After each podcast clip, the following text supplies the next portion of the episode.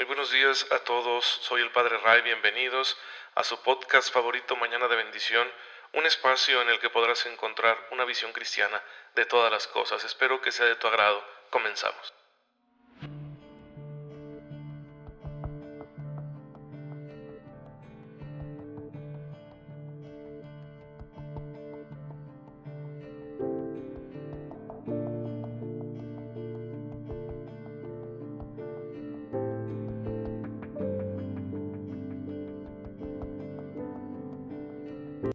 Muy feliz miércoles tengan todos ustedes los que tienen la amabilidad de escuchar este mensaje que con mucha humildad les comparto mañana con mañana acerca de la palabra de Dios, acerca de la enseñanza de la iglesia y que tiene como fin dos cosas, animarte a que te plantees con seriedad el llamado que Cristo nos hace a vivir la santidad y que es el mejor camino para ser felices en este mundo hasta donde pueda uno ser feliz en esta vida terrenal y por supuesto para encaminarnos al reino de los cielos.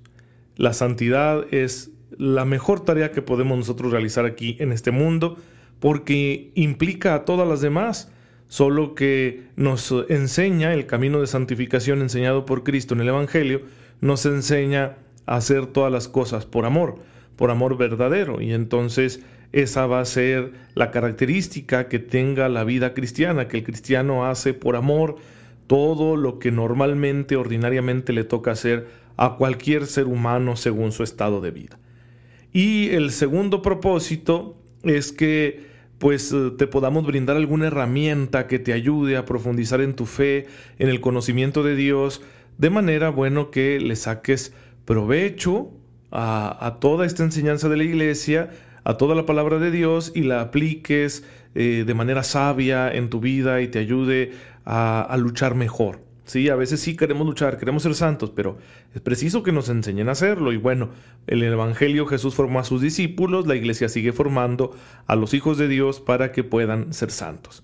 Nos viene muy bien entonces una ayuda como esta y bueno, ese es el doble propósito que tiene Mañana de Bendición y que yo lo ofrezco con muchísima, de verdad, muchísima humildad para todos ustedes que tengan la amabilidad de escucharlo y que les invito a que lo compartan con todo mundo es muy breve, es muy sencillo, trato de usar siempre un lenguaje muy accesible, así que pues por favor compártelo para que lleguemos cada día a más personas. Ahora hemos estado hablando de la justificación. Recuerden que estamos en este tercer gran apartado de la fe de la iglesia, que es el apartado moral, ético. Y pues estamos nosotros profundizando en diferentes temas de este apartado y ya estamos en este de la justificación. Es decir, el proceso mediante el cual Dios nos hace justos en su presencia a nosotros que somos pecadores, y que ya sabemos que este proceso se da, esta justificación es obrada por el misterio de Cristo, principalmente su muerte y su resurrección. Ese misterio pascual de Cristo, ese sacrificio glorioso de nuestro Señor, es el que ha perdonado nuestras culpas, y Él es la fuente de la justificación para todos los hombres. Y es el Espíritu Santo el que va aplicando los méritos de ese sacrificio de Cristo y de su resurrección en cada uno de los creyentes. Pero los aplica no solo de una manera judicial, como diciendo que hemos sido perdonados, ya la libramos, bendito sea Dios, qué bueno que Él es bueno y misericordioso y decidió no tomarnos en cuenta nuestra deuda.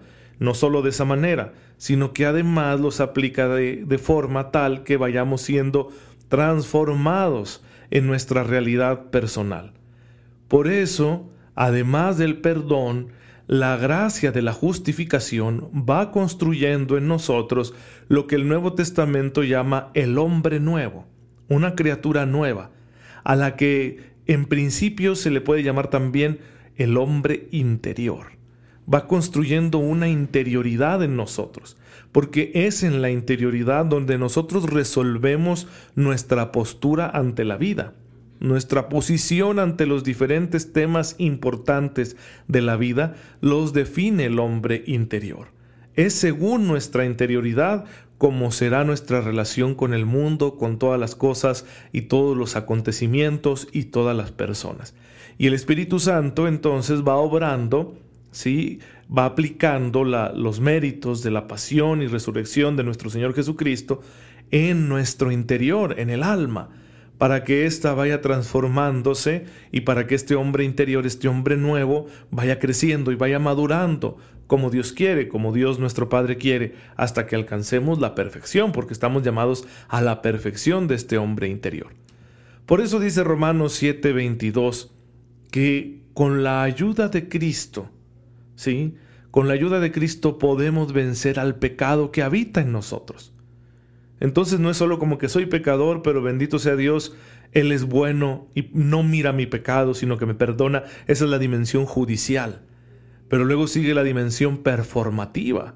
Por eso con la ayuda de Cristo venzo al pecado, dejo de pecar y voy siendo sanado de las consecuencias que el pecado ha dejado en mí, en mi carne, en mi humanidad, en mi realidad personal, en mi psicología, en mis afectos, en mi manera de relacionarme con todo lo que está a mi alrededor, conmigo mismo y con Dios. Esta dimensión es muy importante, porque no se trata solo de decir qué bueno es Dios que nos perdona, qué bueno es Dios que nos perdona y nos sana. Su perdón nos sana, nos transforma, pues para que no sigamos siendo iguales, para que vayamos creciendo y podamos participar algún día de su gloria.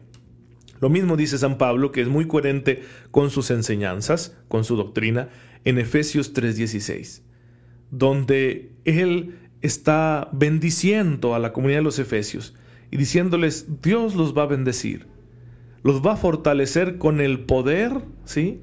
del Espíritu Santo en el hombre interior. Con el poder del Espíritu Santo en el hombre interior, Dios fortalece a sus hijos. Esto es lo que dice San Pablo en Efesios 3:16. El hombre interior es el primero en ser fortalecido. Es ahí en donde está el núcleo de nuestra vida, de nuestra voluntad, de nuestra libertad, donde tiene que darse la verdadera conversión, para que el cambio, la participación en el seguimiento de Cristo no sea solo exterior, no sea como quien sigue una doctrina, una serie de normas, o como quien anda deslumbrado por alguna figura eh, llamativa, extraordinaria, que siempre hay personas así en el mundo, ¿verdad? Y a veces uno anda ahí de fanático tras de ellos, pero no, no es así lo que Dios nuestro Padre nos está pidiendo al entregarnos a su Hijo sino es que nos pide una comunión total con Él que se va a dar por obra del Espíritu Santo para que nosotros nos transformemos en Él y podamos decir algún día lo que Pablo dice en la carta a los Gálatas capítulo 2 versículo 20. Ya no soy yo quien vive, es Cristo quien vive en mí. No lo dice de una manera solo simbólica como decir soy imitador de Cristo. Claro, la, la fe te tiene que invitar a que imites la manera de proceder del Señor. Pero aquí va más allá, es que Él viva realmente en nosotros y que Él actúe a través de nosotros y que Él ame a través de nosotros. Cuando tú le das libremente este acceso al Señor, a Cristo en tu vida, pues Él se va apoderando de cada dimensión de tu existencia y ya no va a ser tu amor limitado el que fluya a través de tus distintas potencialidades, sino también su amor infinito y omnipotente y misericordioso. Cuando a mí me han ofendido gravemente y he podido perdonar con un perdón así bien generoso, yo sé que no soy yo. Yo sé que es Él el que está perdonando porque su amor es más grande que el mío. Yo por mí no perdonaría. Entonces su amor arrastra al mío, su amor me convence y entonces me dejo seducir por su amor y actúo conforme a su voluntad y no conforme a la mía. Esa es la dimensión performativa de este don al que llamamos justificación. Salvarse, hermanos, no consiste solo en que Dios deje de mirar nuestros pecados, sino en que vaya construyendo al Cristo interior en nosotros, que nos vaya siendo semejantes a su Hijo. Claro, nunca nada ni nadie sustituye al Hijo, al Verbo encarnado, nada sustituye a Cristo.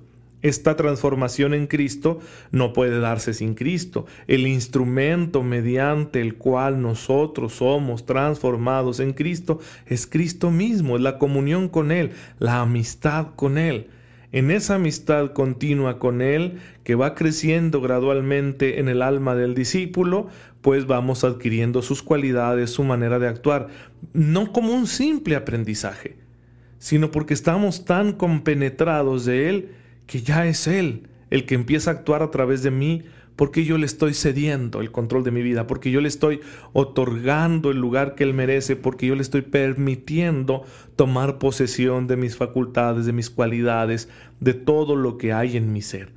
para que a la hora de que yo realice mis operaciones, mis acciones, mi conducta, ya sea Él el que se manifieste a través de mí. Esa es la meta de todo cristiano. Nunca lo vamos a alcanzar en plenitud en esta vida. Ni San Francisco de Asís, ¿verdad? Que fue un hombre tan virtuoso, verdadero amante de la pobreza, que supo desprenderse de todo lo material, ni siquiera él alcanzó la perfección. Pero estamos siempre en camino, y eso es bueno. Y lo bueno de la vida para un cristiano es que Dios nos encuentre siempre en camino. Que Dios nos ayude y nos permita sanar a tal grado, santificarnos a tal grado, que, que desarrollemos una gran capacidad de amar, la más que podamos, y bueno, que así nos encuentre a la hora de nuestra muerte, a la hora de nuestro juicio particular, que así nos encuentre en camino de santificación, tal vez no llegados a la perfección, porque eso no es posible para ningún ser humano, pero sí siempre en camino que significa que fuimos dóciles, que fuimos humildes, que correspondimos a su gracia, que aceptamos esa gracia, que nos dejamos transformar por su gracia y por eso nos encontró en el camino de la santificación. Eso es lo mejor. Así que tú no te preocupes si ahorita te sientes muy lejos de este ideal. O si dices, ¿cómo puedo yo vivir esto si estoy muy atrapado por este pecado u otro? Porque ya mi voluntad es esclava de algún vicio o porque no puedo salir de este rencor que me hace a veces actuar mal y desearle el mal a la gente o porque pierdo el control de mis emociones muy fácilmente y entonces ofendo o porque soy egoísta y soberbio o soy ambicioso y vanidoso y aún ando tras de ciertas cosas que como quisiera yo tenerlas y por eso a veces mis caminos no son muy honestos porque estoy obsesionado en conseguirlas eso nos pasa a todos, a todos, y, vas a tener que luchar con ello siempre. Pero recuerda esas palabras de la carta a los Efesios 3:16. Seremos fortalecidos con el poder del Espíritu en el hombre interior, para poder vencer al pecado, como dice Romanos 7:22, ¿sí? Para con Cristo vencer al pecado. Vivir en Cristo es vencer al pecado. Y esto se va dando de manera gradual, Así que con mucha humildad tú continúa manos a la obra en ese proceso de santificación y el Señor te mirará con misericordia y estará siempre a tu lado. Y si en este proceso te alcanza la muerte, te llega la hora del juicio particular, el Señor será misericordioso contigo, porque te encontró dócil haciendo su voluntad. Aunque quizá aún te faltaba mucho para la perfección, estabas en camino. Y a Dios le basta eso, hermanos, para salvarnos ver que no estamos desaprovechando su gracia y que no estamos haciendo oídos sordos a su voz y que no estamos ignorando su voluntad. Pues entonces es muy importante que hagamos de esta manera nuestro proceso de santificación para alcanzar algún día la gloria de Dios. Él ya sabe cuándo va a ser este momento, nosotros no, y nos viene bien, porque así estaremos preparados cada día para ese gran encuentro con el Señor, como lo han tenido todos los santos a lo largo de la historia de la Iglesia. Pues bien hermanos, esto es lo que quiero compartirles hoy en Mañana de Bendición. Vamos a seguir profundizando en esta doctrina católica de la justificación en los siguientes episodios para que estén bien atentos y no se los pierdan. El día de hoy les va a llegar un poquito más tarde el podcast porque pues es mi descanso y me tomé ahí algunas libertades hermanos para no apurarme en la mañana ya que hay que descansar porque bendito Dios aún en medio de esta pandemia tenemos mucho trabajo y hay que hacerlo bien y para eso hay que estar descansados. Yo les invito a ustedes también descansen, descansen bien. Y si hoy en día tenemos esta cuestión de que no podemos salir, pues aprovechar para descansar un poquito más. Ya vendrán tiempos sin coronavirus en los que seguramente se nos va a volver eh, a poner la vida muy ajetreada. Por lo pronto hay que disfrutar de esto. Gracias Padre, porque en tu infinito amor no solo nos perdonas, sino que nos santificas y nos ayudas constantemente con tu gracia a mantenernos en este camino. Haz que no nos apartemos nunca de tu mano. Por Jesucristo nuestro Señor. Amén. El Señor esté con ustedes. La bendición de Dios Todopoderoso, Padre, Hijo y Espíritu Santo, descienda sobre ustedes y los acompañe siempre. Gracias por escucharme, por estar en sintonía con su servidor. Nos vemos mañana, si Dios lo permite.